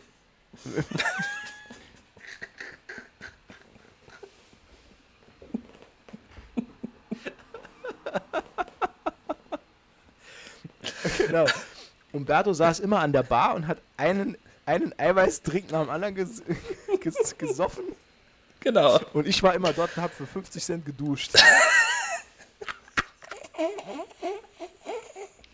Aber ey, wir waren jeden Tag da. Jeden Tag im Studio. Je, jeden Tag Fiddy, Alter. Ja, ich bin nie aus der Massephase raus. Auf, ich, ja, ich bin auch noch, ich, ich bin auch noch in der, Ma ich bin voll in der Massephase drin. Ja, definieren ja. kann man immer noch. Ja, also, mein, also mein, meine Masse äh, begrenzt sich auch um meinen Körpermittelpunkt. Also ich habe ja. da so ein neues, ja, so ein neues Trainingskonzept. Es nennt sich Fat First. Fat First. ja, da geht es halt darum, einfach mal über ne, kontinuierlich, also das ist ein 20-Jahre-Programm, ich bin jetzt in meinem fünften Jahr, kontinuierlich einfach nur Fett anzusammeln, um dann nach 20 Jahren, also ne, Stufe 1 Fett ansammeln, Stufe 2, Stufe 3 Profit. Das dann halt nach, nach 30 Jahren. Und dann 20 Jahren. Egal. Ja, kann man oh, noch ein paar, komm, paar, paar Schwerkraftexperimente. Ah, wir labern schon wieder so viel Mist, ey. Ähm, ja. Lange Rede, kurzer Sinn. Es war ein Hydra-Agent in der, äh, in der, im Zuschauerraum. Oh ja. Äh, den, der, der sich äh, getarnt hatte als, äh, was ist er, Kongress? Kongressabgeordneter, glaube ich, war es. Oder, irgendwas, oder irgendjemand, von, irgendjemand von der Stadt. Also soll dem Zuschauer auf jeden Fall zeigen, äh, Hydra hat äh, Mitglieder in den höchsten Kreisen äh, der USA, weil äh, es auch einem Hydra-Agenten möglich ist, bei dieser höchst geheimen äh, Militäroperation auch mit im Publikum zu sitzen. Genau. Ähm, und der schafft es sogar, eine Fiole von diesem Serum äh, an sich zu bringen und leider auch Dr. Erskine zu erschießen. Leider, ähm, leider. Das war nämlich ein genau. sehr sympathischer Charakter. Was ich halt auch geil fand, pass auf, das, da muss ich noch was dazu sagen. Die Szene generell beginnt ja damit, dass Steve Rogers von äh, Agent Carter in dieses Gebäude geführt wird, das geschützt wird von einer alten Dame. In, also es ist ja so, also die, die, die, äh, die Tarnung ist ja ein Buchgeschäft mhm. und das wird beaufsichtigt von einer älteren Dame, die äh, so einen Knopf unterm Pult hat und eine Shotgun oder oder nee, äh, nee, nee, nee, ist ein M, ja, wie heißt das? M, M, M, M4 oder M, oh. ja doch, so eine alte M4. Bin, bin ich überfragt. Egal. Ähm, so ein altes Maschinengewehr äh, hat sie unterm Tresen. Und sie ist quasi die erste Linie der, der Verteidigung. Und äh, durch den Knopfdruck öffnet sich so ein Bücherregal, glaube ich, und dann ähm, gehen beide in diesen Fahrstuhl. Und äh, die fahren dann ewig diesen Fahrstuhl runter, dann, dann öffnet sich noch. Oder ist das ein Fahrstuhl, wo die runterfahren? Ich weiß gar nicht mehr. Äh. Auf jeden Fall, diese, äh, Lange Rede, kurzer Sinn. Die Anlage ist sehr stark gesichert. Überall läuft, läuft Empirum. Das ist eine, ist eine Militäreinrichtung, die getarnt ist. Ähm, und ich stelle jetzt gar nicht so sehr in Frage, dass ein Hydra-Agent da rein kann. Ich stelle auch nicht in Frage, dass der, dass der sich irgendwie, äh, dass der durch seine, durch seine vermeintliche Funktion, die er in der Regierung hat, dass er da reinkommt. Nee, das Aber dass der so einfach rauskommt. Das ist das, das ist das, genau da habe ich echt ein paar Mal gedacht, ey Leute, bei, bei so viel Sicherheitsvorkehrungen, äh, der, der Mann, der hat eine Walter P38, die hat, ich glaube, acht Schuss, sechs oder acht Schuss. Ja. Und der kommt aus diesem Ding einfach so raus und kann noch auf der Straße rumballern? Also. Ah, vor allen Dingen, weil er ja dreimal oder viermal auf den Doktor geschossen hat und dann äh, noch auf die arme alte Lady. Ja, ist ja also, quasi schon fast leer, ne? Die also allein, allein dass der so weit, so weit noch kommt, ne? also dass da nicht mehr Schutzpersonal ist oder dass da nicht mehr Soldaten on site sind, das ja, das fand ich ein halt bisschen so. merkwürdig für so eine, für so eine Geheimbasis. Also ähm, gut, wenn man natürlich davon ausgeht, dass da eh niemand reinkommt, weil eh niemand unter dieser, Entschuldigung, unter diesem Buchladen äh, ja, so, aber so was vermutet. Aber allein wenn man, wenn man dann schon weiß, um was es da geht, ja. Und wer da alles anwesend ist, sollte die, die, die Sicherheit doch schon, beziehungsweise das Sicherheitspersonal doch schon mehr ja, als genau. eine alte Dame am Dresen sein. Ne? Also er, wie gesagt, er schießt den Dr. Erskine, ähm, der in, im Todeskampf nochmal bedeutungsschwanger dem äh, herbeieilenden Steve Rogers auf die Brust tippt, wo das Herz sitzt, äh, um nochmal zu verdeutlichen, er ist derjenige, der äh, ja, wegen seinen inneren Werten der beste Mann ist als Captain America. Achso, ich dachte, er wollte schauen, wie definiert er jetzt wirklich ist noch. Ach, stimmt, das ist der Grund. oh, hey, ich habe das ganz falsch so, interpretiert. So in seinem Ableben wollte er schauen, ob sein Experiment funktioniert oh hat. Oh Gott. Oh, Umberto. Ja, sorry. weiter geht's auf jeden Fall mit, einem, äh, mit einer wilden Schießerei, einer Verfolgungsjagd und einem 100 Meter Kopfschuss von Peggy Carter. Habe ich mir hier so aufgeschrieben. Weil der flüchtet ja mit einem Komplizen im Auto und das Auto ist schon wirklich gefühlt 100 Meter weit gefahren und Peggy Carter schießt dem Fahrer gezielt in den Kopf. Mhm. Dachte ich mir auch, naja, ist schon, also mit einer Pistole halt, ne? Da ist jetzt kein Scharfschützengewehr oder so gewesen, eine ganz normale Pistole. Schon kritisch. Überhaupt finde ich, in dem Film sterben schon verhältnismäßig viele Menschen. Ja? Ey, das wollte ich auch noch sagen. Ähm, mir ist aufgefallen, dass das wahrscheinlich der Film ist, wo, wo die meisten ähm, Menschen und, und, und, und ähm, ja, Statisten, sage ich mal, Ja. wirklich getötet werden.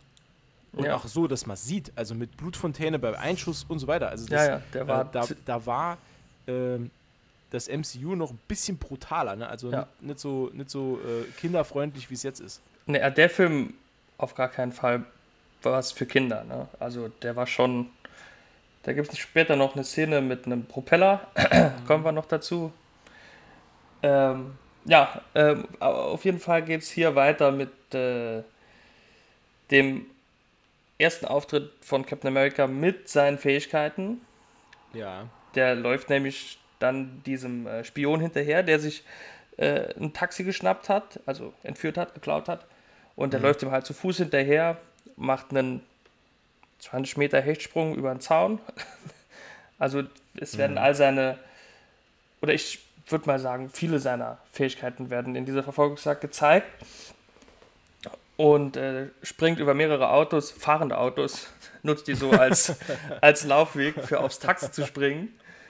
Und äh, schmeißt Ich fand's auch ganz, ich fand's eigentlich auch ganz charmant in der Szene, wo er, ähm, weil er ja seine Kräfte noch gar nicht kennt und einschätzen kann, dass er einmal wirklich aus der Kurve fliegt. Das fand ich noch sehr lustig. Das, das ist eine meiner liebsten Szenen, wo er da in das Brautmodengeschäft halt komplett, das komplett Ja. demoliert, weil er durch die, durch die Schaufensterscheibe fliegt, weil er die Kurve nicht bekommt. Genau, ja. Ähm, ja, das äh, fand ich super. Ja, also er, er lernt in dieser Hetzjagd äh, quasi seine Kräfte so ein bisschen kennen. Und dann, wie gesagt, äh, verunfallt das Taxi und der Spion flüchtet in ein altes Hafengebäude oder was und nimmt noch ein Kind als Geisel mit äh, und wirft es dann irgendwie zwei Minuten später ins Wasser. Fand ich auch super.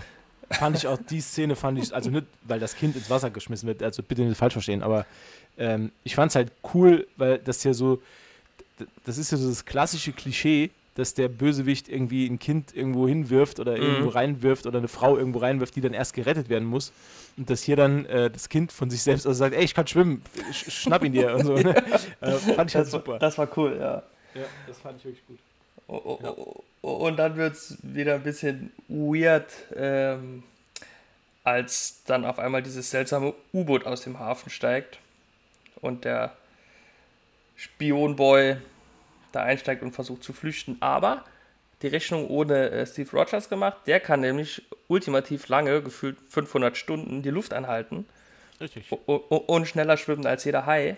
Ja, ist halt jetzt auch halb Robbe. Ne? Also, äh, ist so. Also, Captain America ist ja 50% Robbe, 50% Superheld. Und schl sch schlägt die Scheibe vom U-Boot ein und zieht ihn halt raus. Den, den Spion.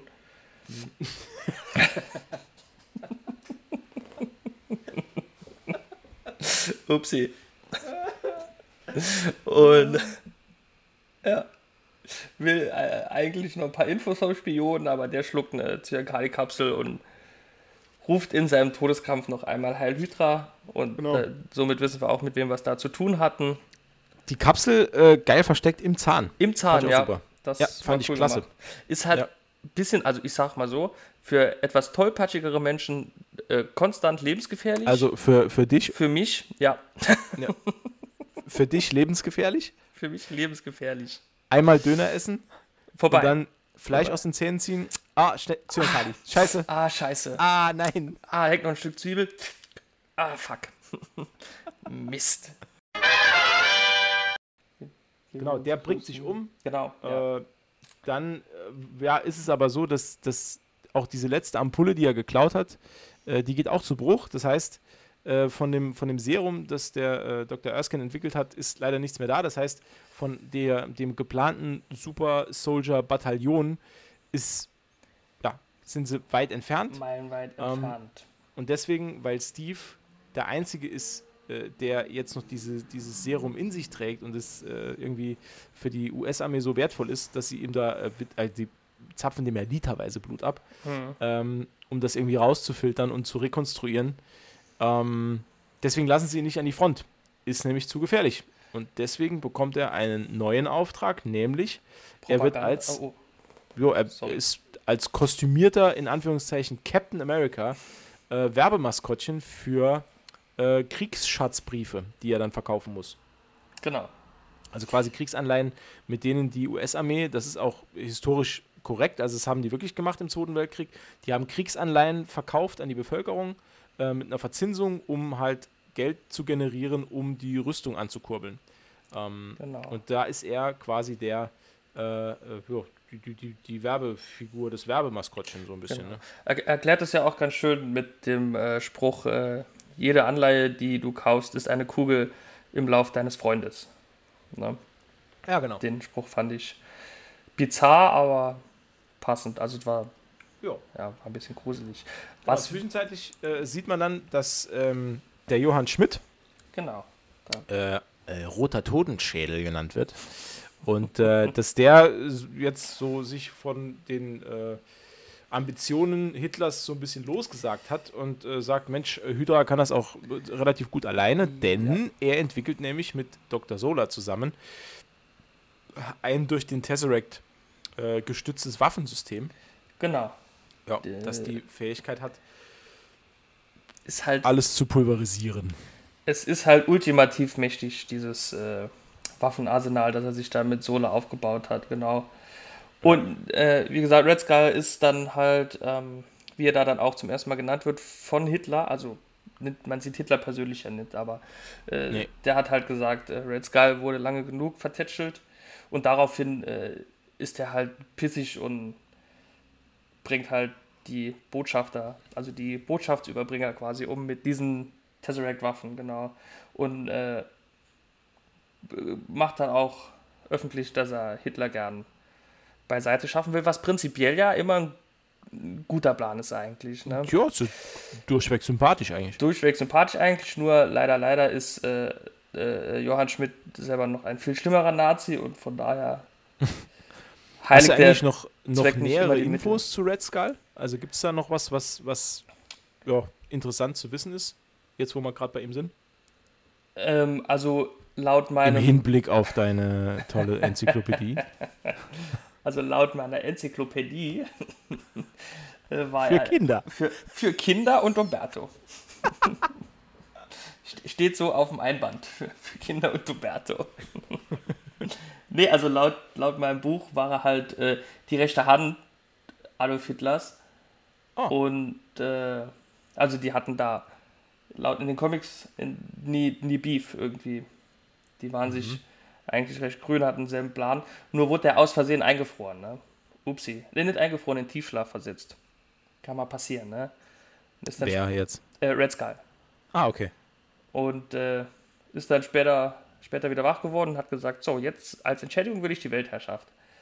Hat aber leider nicht ganz geklappt.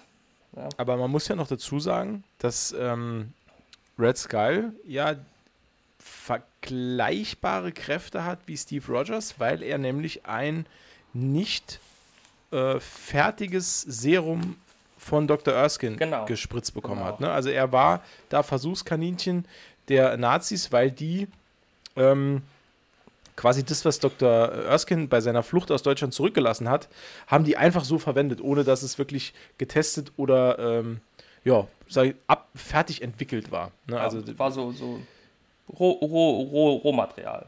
Genau. Ja.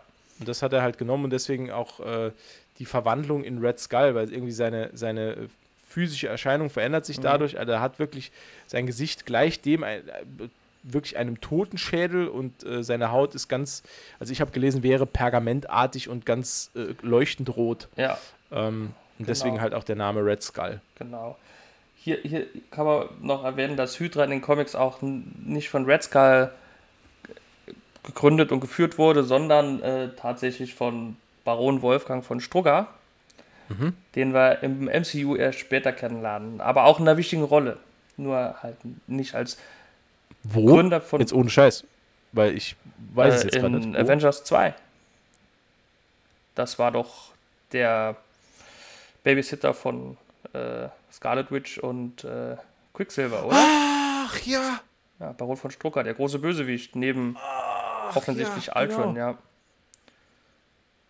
Der Der taucht da diesem, später auf. der, der, der von diesem schrecklichen deutschen Schauspieler gespielt wurde. Genau, äh, äh, Fa Fassbender? Nee, what? nee, nee. nee. Fassbender. Nee, äh, ist auch- ah, wie heißt er denn?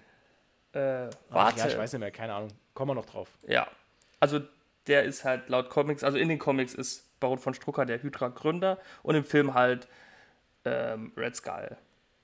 Ja, Mhm.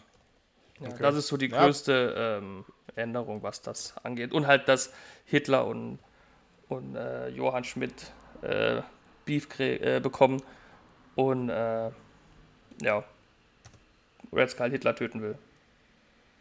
Ansonsten Ja. ist es ziemlich äh, nah am Comic. Okay.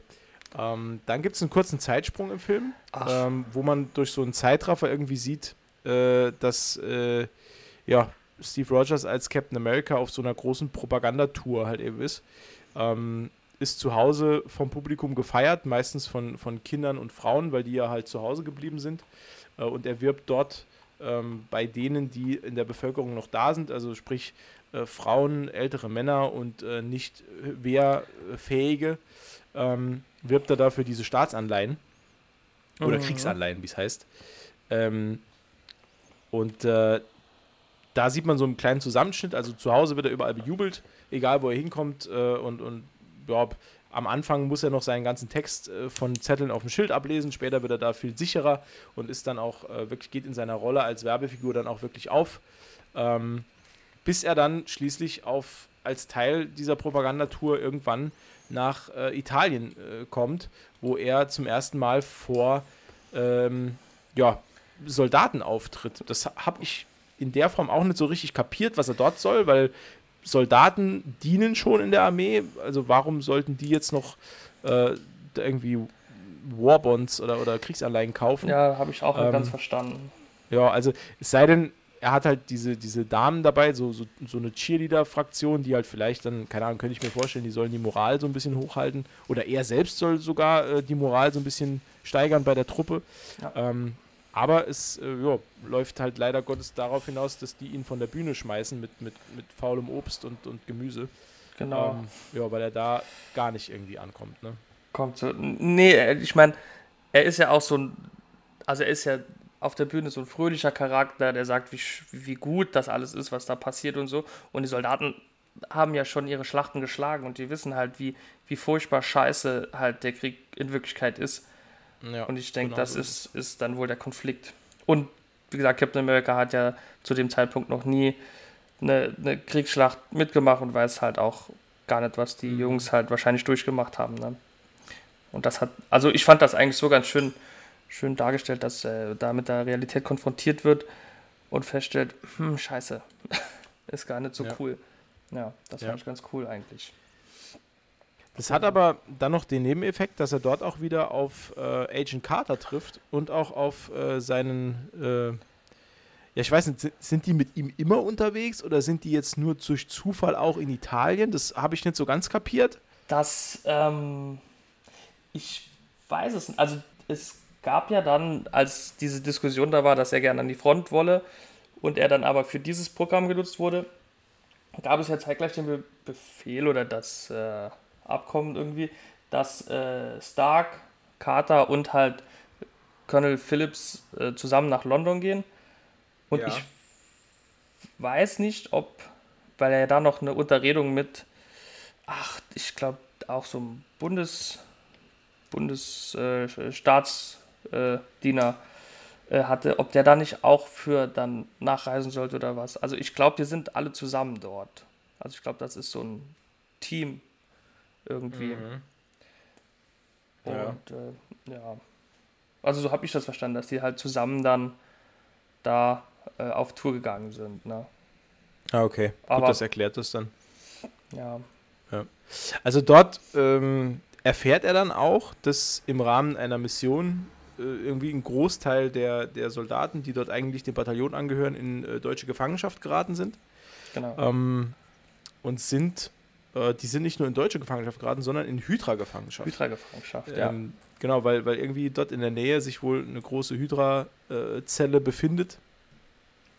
Und äh, äh, Colonel Tommy Lee Jones will äh, das Ganze irgendwie auf sich beruhen lassen und sagt, nee, da gibt es keine Rettungsaktion, die sind eh schon alle tot und ähm, oder so gut wie tot. Und ähm, ja, Steve Rogers will das nicht akzeptieren und geht alleine los, ne? Ähm, mehr oder weniger, genau, ja. Also, äh, also ja gut, er hat ja Hilfe von Agent Carter und von Howard Stark, die ihn da genau. äh, mit dem Flugzeug hin transportieren oder in die Richtung transportieren. Ähm, ja, werfen ihn dann dort ab mit dem Fallschirm. Mhm, und genau. er kämpft sich dann einfach durch diese komplette Hydra-Basis bis zu den Gefangenen und befreit sogar Bucky äh, dort, seinen, seinen Jugendfreund, den er dort auch dann wieder findet, der gefoltert wurde. Ähm, ja, und den genau. nimmt er dann auch mit. Und ja, das ist so eigentlich auch der Startschuss für diese, ja, für, für, den, für den zweiten Teil des Films. Also es ist so ein bisschen die Emanzipation genau. des Steve Rogers, der dann halt wirklich der Held wird, der dann auch sein sollte, ne? Genau, genau. Äh, was man auch noch sieht, ist, äh, wo er ähm, Bucky dann befreit, ähm, ist das Erste, was auffällt, ist, dass Bucky irgendwelche Zahlen vor sich hin murmelt oder so. Ich glaube, Zahlen waren es, die er vor sich hin murmelt, immer wiederholt. Ja, habe ich gar nicht mitbekommen, ja ähm, was ja schon andeutet, was später mit ihm passieren wird, denke ich, weil mhm. er ja auch auf so einer Liege gefesselt war. Ja. Ähm, also offensichtlich sind ja Experimente an ihm gemacht worden. Und es hängt eine Karte ja. im Raum mit ähm, Markierungen, die, ja. wie sich später herausstellt, äh, Stützpunkte von Hydra sind. Genau. Und dort sieht man auch, wenn, es, wenn ich mich nicht getäuscht, also ich habe es nirgendwo nachgelesen, das ist ich verlasse mich ganz auf mein Halbwissen, mhm. äh, ist, dass man unten rechts in der äh, Balkanregion äh, auch eine Markierung sieht. Ähm, und das müsste, wenn ich mich nicht täusche, äh, Sokovia sein. Oh, das okay. Ja, später auch wieder wichtig wird. Extrem wichtig eigentlich Ach, sogar, ne? Ja, das habe ich auch nicht gesehen. Das Gut, aber man müsste ja wirklich schon das bei der Ansicht pausieren ne, und man müsste dann wirklich gucken. Ja, also die war nur, also es waren ein paar Sekunden im Bild, aber es ist mir zufällig ist mir das halt aufgefallen. Hm. Und, äh, ja, ja, ist doch cool. Man hat halt auch damals ja noch nicht gewusst, wie wichtig das dann noch wird. Ne? Mhm. Ja, klar, ja, natürlich. Sie sitzen ja später dann auch noch im Keller und ähm, da kommen wir später zu. Ich will nicht vorgreifen. Ne? Boah, wir haben schon wieder über eine Stunde. Eieiei. Aber wir sind ja jetzt ähm, fast durch. Ja, also, also ganz ehrlich, es passiert nicht mehr wirklich viel. Ne? Also nee. es, er, er, bekommt ja dann hier diesen Orden verliehen ähm, und äh, darf sich ja dann also eine Nicht-Bühnen-Kombi aussuchen, die er dann anziehen will. Genau. Bekommt von Howard Stark noch sein Schild. Sein Schild ähm, und sein, sein, sein Kostüm, ja.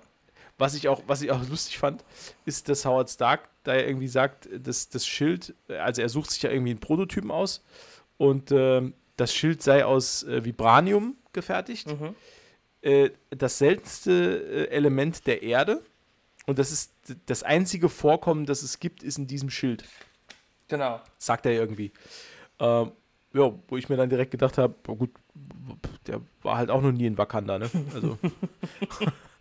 Nee. Weil der ist irgendwie, in Wakanda ist ja eigentlich alles aus Vibranium. Alles. alles. Und ähm, ja, fand ich nur ganz, ganz lustig, so wenn man, wenn man den, das Vorwissen hat, was da noch kommt, ähm, mhm. ist die Aussage, äh, Vibranium ist so äh, selten, weil es gibt nur das auf der Welt und es ist das seltenste Element ja. aller Zeiten und so. Naja, gut. Ja. Aber wer wusste, was da noch kommt. Ne? Ähm, ja, jetzt, wie gesagt, äh, sitzen sie halt in einem Londoner Keller und jetzt kommt das, sie markieren die Stützpunkte von Hydra. Und da sagt, was meine Theorie bestätigt, dass diese eine Markierung Sokovia war, äh, äh, Steve Rogers markiert diese äh, Basen mhm. und sagt dann zu, zu Colonel Phillips, er hatte nur einen kurzen Blick drauf erhascht, er konnte sich nicht alle merken. Und scheinbar vergisst der Sokovia, wo dann Baron von Strucker später äh, seine mhm. äh, Zwillinge großzieht, sag ich mal. Mhm. Also das fand ich, wenn das wirklich so ist, und ich hoffe, dass es so ist, weil es gefällt mir sehr gut, mhm. dann finde ich das schon ziemlich stark. Und wie weit sie dann auch schon im Voraus geplant haben. Was wir aber später ja auch noch einmal äh, merken, wo wir dann zum Ende des Films hin, hinkommen.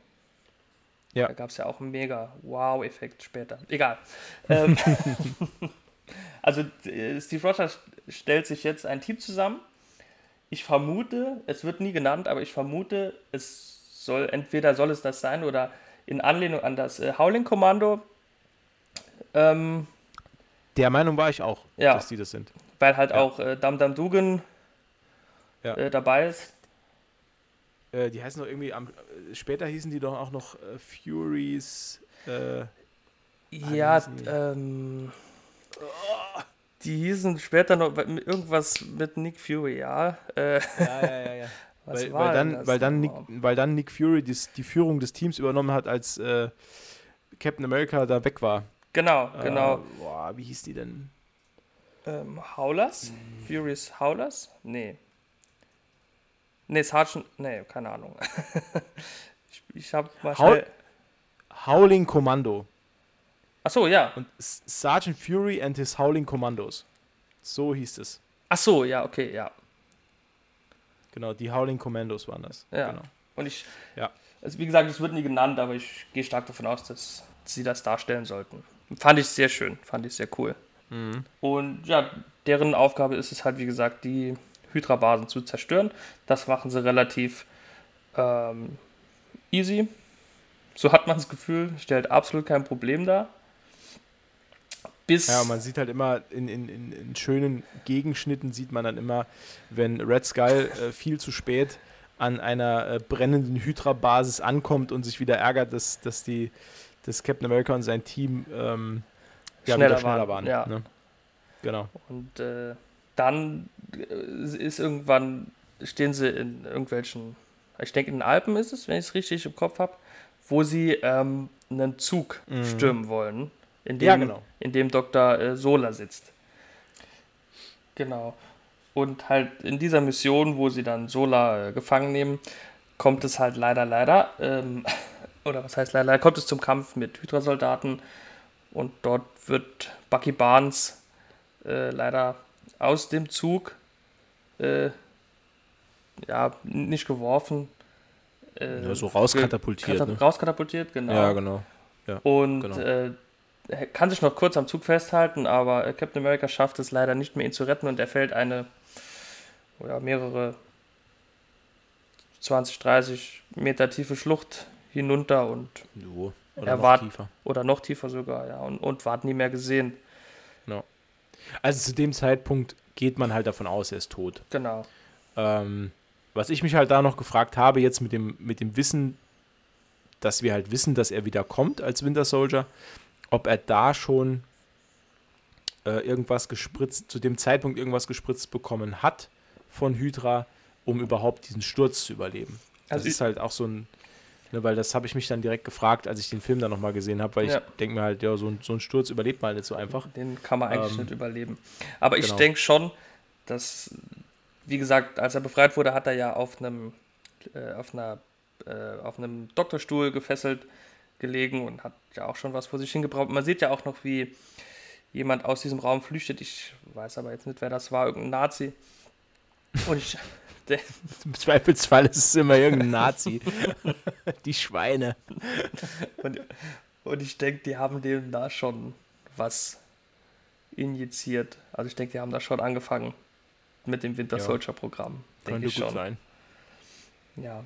Ähm, Im Anschluss äh, stürmt Steve Rogers mit seiner Crew die äh, ja, letzte verbleibende, also vermeintlich letzte verbleibende mhm. Hydra-Basis äh, und stellt in einem, äh, ja, was ist das? Das ist, das ist dieser riesige Bomber von, von Red Skull. Zum, Äh, ja, Ne, also die, da er, er kann das Flugzeug zwar nicht vom Start abhalten, aber kann sich zumindest noch an Bord schmuggeln genau. und erkennt halt dort, dass das Flugzeug oder das, das ist so ein riesiger Bomber, der vollgepackt ist mit ähm, ja, Selbstmordkommando-Flugzeugen, die äh, ja, als fliegende Bomben genau. äh, Aufschrift von, also es ist auch noch, denke ich mir auch, äh, auch schön plakativ.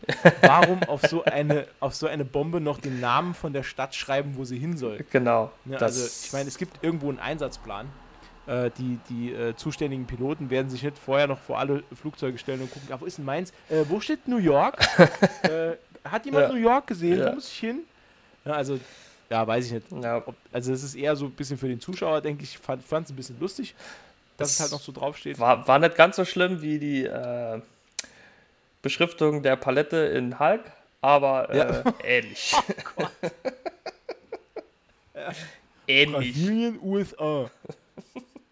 Wo muss das hin? Ah, USA. USA. Ja. USA, ja.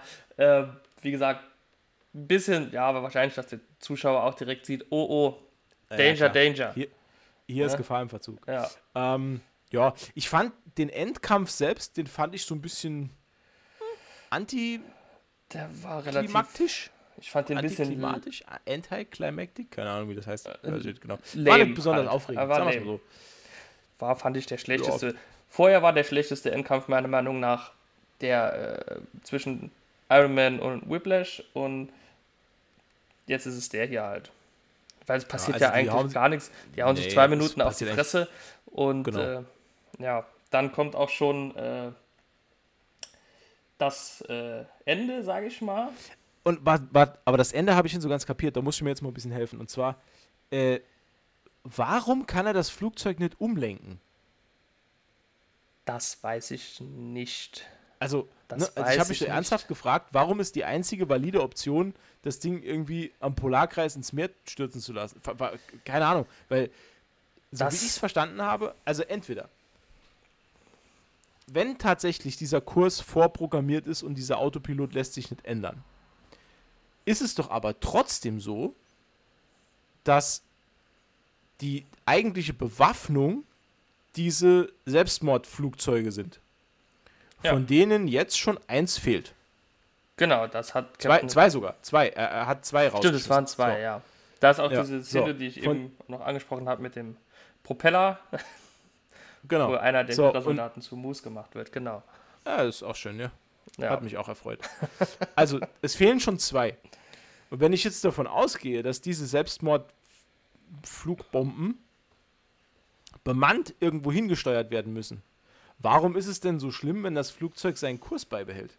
Weil irgendwann ist, der, ist die Koordinate erreicht, bis, bis wohin der Autopilot steuert und da kann es einfach landen. Ja, ich habe hab, ich habe das nicht kapiert. Also wenn du, wenn du da mehr Nee, nee. Einblick hast, dann gerne. das habe ich auch nicht verstanden. Ich, Ja. ich war Aber das wirkt da so gezwungen, ne? als, als so auf die Art, als, als müsste man jetzt unbedingt hinbekommen, dass Captain America in einen 70-jährigen Schlaf fallen kann. ja gut, Das ist so ein bisschen gewollt. das ist das ist ein Also- bisschen erzwungen, das stimmt. Das sti- Das stimmt schon. Ja. Ähm, man hätte es vielleicht auch einfach so machen können, dass man das äh, Flugzeug fliegen lässt und er springt mit dem Fallschirm raus und landet halt in der Arktis und friert dort ein. Das hätte ich persönlich irgendwie ein bisschen sinnvoller gefunden. Und das Flugzeug stürzt einfach ins Meer oder was. Ne? Mhm. A- Aber okay, ich bin halt auch kein Drehbuchautor. Ne? Naja, klar, gut, ja klar. Nee, hab mich nur, Nur aus. hab mich nur interessiert, ob du da Nee, ich habe leider auch eine andere keine- Meinung dazu hast. Weil Nee, ich habe dieselbe Meinung. Ja. Also ein bisschen, ein mich bisschen hat so ein bisschen, mich hat so ein bisschen da, ja, ach, im Nachhinein schon, äh, ja, beschäftigt irgendwie. Ja, ich habe es auch nicht so ganz verstanden. Ich habe auch nicht so ganz verstanden, ähm, das äh, Ableben von Red Skull. Weil Steve Rogers Ah, Ja. zerstört ja diesen äh, Tesseract-Antrieb, so nenne ich es mal. Mhm. Und dann greift sich Red Skull ja den Tesseract und aus irgendeinem Grund, den ich bis heute nicht verstanden habe, ähm, taucht irgendwie das All auf im Flugzeug und äh, Red Skull löst sich in einem großen Lichtstrahl äh, auf und wird äh, ja, löst sich halt auf. Und ich weiß halt nicht, wieso das passiert. Hm. Ich habe dazu auch jetzt im Nachhinein auch nichts mehr gefunden. Ich habe mir jetzt dieselbe Frage nämlich auch gestellt. Ähm, weil die Szene funktioniert ja irgendwie so, dass er den Tesseract in die Hand nimmt, löst sich aufgrund dessen halt komplett auf und der Tesseract schmilzt sich durch den kompletten Boden und fällt irgendwo ins Meer. Genau. Also das war mir. Ich meine, wir sehen Red Skull ja später wieder. Ja. Und äh, da wird ja auch noch was dazu gesagt, aber auch das ist mir nicht so ganz schlüssig vorgekommen, weil da ging es ja um, um einen anderen Stein eigentlich. Ohne jetzt zu viel verraten zu wollen, oder kann ich frei, frei Schnauze labern? Ja, mach nur. Weil es geht ja halt darum, man sieht ja äh, Red Skull später wieder im ähm, Avengers Endgame? Endgame. Infinity War ich glaub, Endgame. Ist Endgame, ja. ja. Äh, Wo es um den äh, äh, Seelenstein geht, wo ja Thanos und äh, Gamora, Gamora? Äh, genau, ja. auf diesem Planeten auftauchen. Ich weiß nicht mehr, wie er heißt. Und der Hüter des Seelensteins ist ja äh, dann Red Skull. Ja. Und da, gut, das war so, so, ein, so ein richtig großer. Ich kann mich noch sehr gut an diese Szene erinnern, wo so gefühlt das ganze Kino What gemacht. Das war schon ein sehr schöner ja. Moment. Äh, und da wird, da, wird, da wird ja dann auch kurz drüber gesprochen, aber ich habe das bis heute nicht ganz verstanden, wie das. Vielleicht verstehen wir es, wenn wir zu den Filmen kommen. Das, das kann sehr gut sein. Aber hm. da ist auch wieder, was ich eben erwähnt habe, äh, dass sie da 2011 oder 2010, wo sie den Film gedreht haben, schon gedacht haben, wahrscheinlich, oder die hatten ja dann wahrscheinlich schon den Plan, dass der Red Skull irgendwann mit diesen Steinen wieder in Verbindung irgendwo auftaucht. Vielleicht. Und also das jetzt zurückblickend betrachtet, den Film danach wieder zu sehen und das zu sehen, das hat mich schon schwer beeindruckt. Wenn das wirklich ihr Plan von Anfang an war, dann Hut ab. Hut ab. Hm. Sehr, sehr stark. Ja. Und dann, ähm, ja, also er ist dann noch am, am Funkgerät mit Peggy, verabschiedet sich von ihr ähm, ja. und lenkt dann das Flugzeug ja, ins Eismeer am Polarkreis. Genau. Und ähm, ja, man sieht noch, dass Howard Stark äh, den, den Tesseract bergen kann im Anschluss. Weil da genau. habe ich mich auch gefragt, wie kann er das Ding jetzt irgendwie bergen und, und so riese Flugzeug nicht? ähm, ja. Ja, weiß ich nicht. Okay, egal. Ähm, und äh, ja, 70 Jahre später sieht man dann, oder ne, verme vermeintlich noch im selben Jahrzehnt, mhm. sieht man, dass Steve Rogers in einem Krankenzimmer aufwacht, äh, das halt so dekoriert ist, wie er es kennt. Also 40er äh, Jahre Dekor, äh, im Radio eine Übertragung von einem Baseballspiel. Und er merkt aber sofort, hier stimmt was nicht, weil, und das sagt er später, bei dem Baseballspiel, das da äh, angeblich live übertragen wird, äh, war er selbst im Stadion. Im Stadion gewesen, genau. Genau, und merkt dann halt, hier stimmt was nicht, prügelt sich aus dem Gebäude raus und steht dann plötzlich mitten auf dem Times Square in New York, äh, und zwar im Jahr 2011 und ähm, ja, bekommt dann wenig später von einem herbeieilenden Nick Fury gesagt, äh, dass er 70 Jahre lang im Kälteschlaf verbracht hat und jetzt äh, ja, in der Zukunft lebt. Ja. Genau. Und dann gibt es noch eine, also das war es eigentlich dann. Dann hört der Film auch relativ abrupt auf. Das ist auch so ein, so ein Grund dafür, dass ich finde, dass dieser Film eigentlich gar kein richtiges Ende hat. Der ist, der hört einfach auf ähm, und blendet dann noch so über in so eine Post-Credit-Szene, äh, wo, ähm, was eigentlich die erste Szene von dem Avengers-Film ist, äh, mit dem wir uns nächste Woche befassen, hm. ähm, wo äh, Steve Rogers halt auf Sandsäcke einprügelt und erstmal damit klarkommen muss, dass er jetzt äh, in der Neuzeit lebt und nicht mehr 1940. Genau. Und da sieht man ja auch wieder, dass der Film eigentlich nur äh, oder hauptsächlich auch neben der Origin-Story halt auch auf diesen Avengers-Film ganz, ganz eindeutig hinfährt. Also noch eindeutiger Ja. als die anderen Filme. Ne? Die, die, Ja, die kann man halt- auch so als halt- Standalone-Film holen, würde Ja. ich sagen. Aber Captain America halt nicht. Ne? Weil der ja, wie du schon sagst, Eben. so ein abruptes Ende hat. Also eigentlich genau. gar kein Ende. Ne? Es ist quasi wie ein erweiterter Prolog zu Avengers. Genau. Es ist einfach nur ein erweiterter Prolog. Es ist halt ein, eine Figur von Avengers bekommt eine massive Backstory. Und alle anderen nicht. Weil, ne, was, was, was bekommen wir denn von, von äh, Hawkeye für eine Backstory? Oder von, ähm, Black, von Black Natascha. Widow, ja. Wie heißt sie denn? Rom Äh, Romanov. Romanov. Nee, nee heißt sie nicht? Die Roman Romanov-Zwillinge sind doch äh, Wanda. Nee, das war ein Maximov. Ah, Max. Oh Gott, Ja. das stimmt, du hast recht. Umberto, es tut mir wahnsinnig leid. Kein Thema, hat niemand gehört.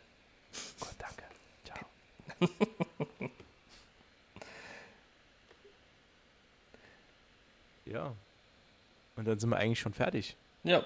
Das ist jetzt auch wieder so ein ähnlich abruptes Ende wie der Film, ne? Ja, ich war auch kurz, äh, kurz, ich war kurz irritiert. Von dem Also Schau. vielleicht jetzt noch, noch einmal kurz abschließende Meinung. Also ich fand den Film okay, allerdings ähm, ein bisschen zu patriotisch, heroisch Och, fand ich es gar nicht. in, in einigen Szenen. Doch war es mir ein bisschen too much, muss ich ehrlich sagen. Aber ich bin da auch ein bisschen überempfindlich, was das angeht. Ich, Ja, das, den Punkt hast du letztes Mal schon angesprochen oder vor, vorletztes Mal. Ja. Also ich habe da absolut direkt rollen sich mir direkt die Zehennägel. ist, ist direkt vorbei. Also ich sehe das ein bisschen differenzierter. Ich, also auch wenn ich am Anfang gesagt habe, ich finde den nicht gut oder, ich, oder der, der ist mir zu platt und zu nichtssagend, ähm, dazu stehe ich auch weiterhin. Mhm. Aber, naja, sagen wir es mal so, ich rudere zurück. Als Standalone Marvel-Film würde ich ihn nicht empfehlen, das, was du eben schon gesagt hast. Als erweiterten Prolog zu Marvels The Avengers würde ich sagen, kann man ihn gut schauen. Den kann man gut schauen, indem man sagt, Mensch, ich habe hier noch äh, Abendessen vorzubereiten. Ich mache mir äh, äh, ähm, Captain America an, lass den nebenher so ein bisschen laufen, um so ein bisschen in Stimmung zu kommen. Ne? Abendessen ist fertig, dann wird gegessen, dann wird er auf Lautstärke 6 runtergeregelt, dann läuft er im Hintergrund, dann wird im Hintergrund wird irgendwie ähm, Hydra fertig gemacht und dann äh, bla bla. Und ähm, dann ist Dessert, dann kommt Nick Fury, ey Mensch, hier äh, 70 Jahre später, bla bla bla. Dann kommt äh, Post-Credit-Szene, dann wird noch schnell alles in die Spülmaschine geräumt. Und dann setzt man sich auf die Couch und guckt Avengers. Und dafür ist der Film gut. Dafür ist er, ja genau, genau. Dann, wenn man diesen Film kurz vor Avengers schaut oder halt direkt davor, dann versteht man wahrscheinlich auch eher, warum der Hauptantagonist des Avengers-Films das macht und das will, was er halt macht und will. Ein sehr seltsamer Satz. Aber verständlich. gut, Gut. Umberto. Ja, Matze, Das war schön. das war sehr schön. Wir haben, ja. uns, wir haben uns durchgekämpft durch diesen Film. Das kann man so sagen, ja. Ja, hat aber trotzdem wieder Spaß gemacht. Mir macht es ja Ja. Spaß. Auch über solche, über solche Ableger im, im äh, Marvel-Universum unterhalte ich mich sehr, sehr gerne. Ähm, Ja, das kann ja auch nicht jeder Film ein Treffer sein, ne? ja, das stimmt. Das stimmt. Äh, eins noch äh, zu unseren Zuhörern, wenn sie jetzt noch zuhören. Ähm, dem lieben Umberto und mir würde es unheimlich helfen, wenn ihr beispielsweise bei ähm, Apple Podcast oder bei Spotify unseren Podcast bewerten würdet. Weil dann könnten nämlich noch einige andere Leute den auch sehen und hören und wir würden unsere kleine, aber feine Zuhörerschaft immer noch äh, erweitern können. Und da würden wir uns sehr drüber freuen, weil uns macht das Ganze nämlich richtig viel Spaß. Und wenn da mehr zuhören, ist das immer mehr gut. Es ist immer ein inneres und äußeres Kirschenpflücken, diesen Podcast aufzunehmen, das ist richtig. Und es ist auch schön, wenn euch das unterhält. Ne? Und dafür machen wir es ja auch. Und um. Hast du Äh, gerade gesagt? Das ist mir ein inneres und äußeres Kirschenpflücken. Alter, was, was ist das denn für eine Scheiße?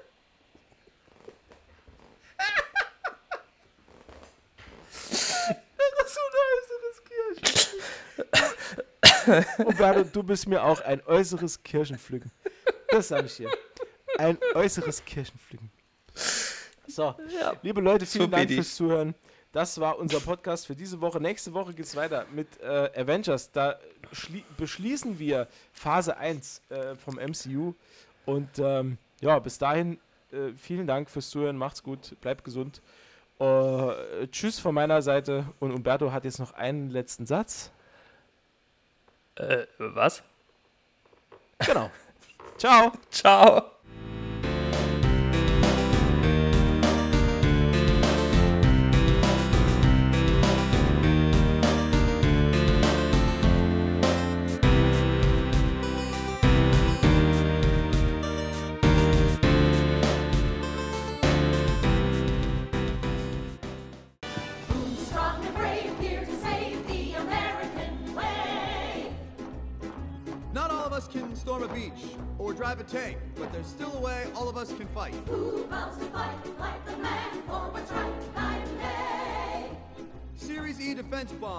Each one you buy is a bullet in the barrel of your best guy's gun.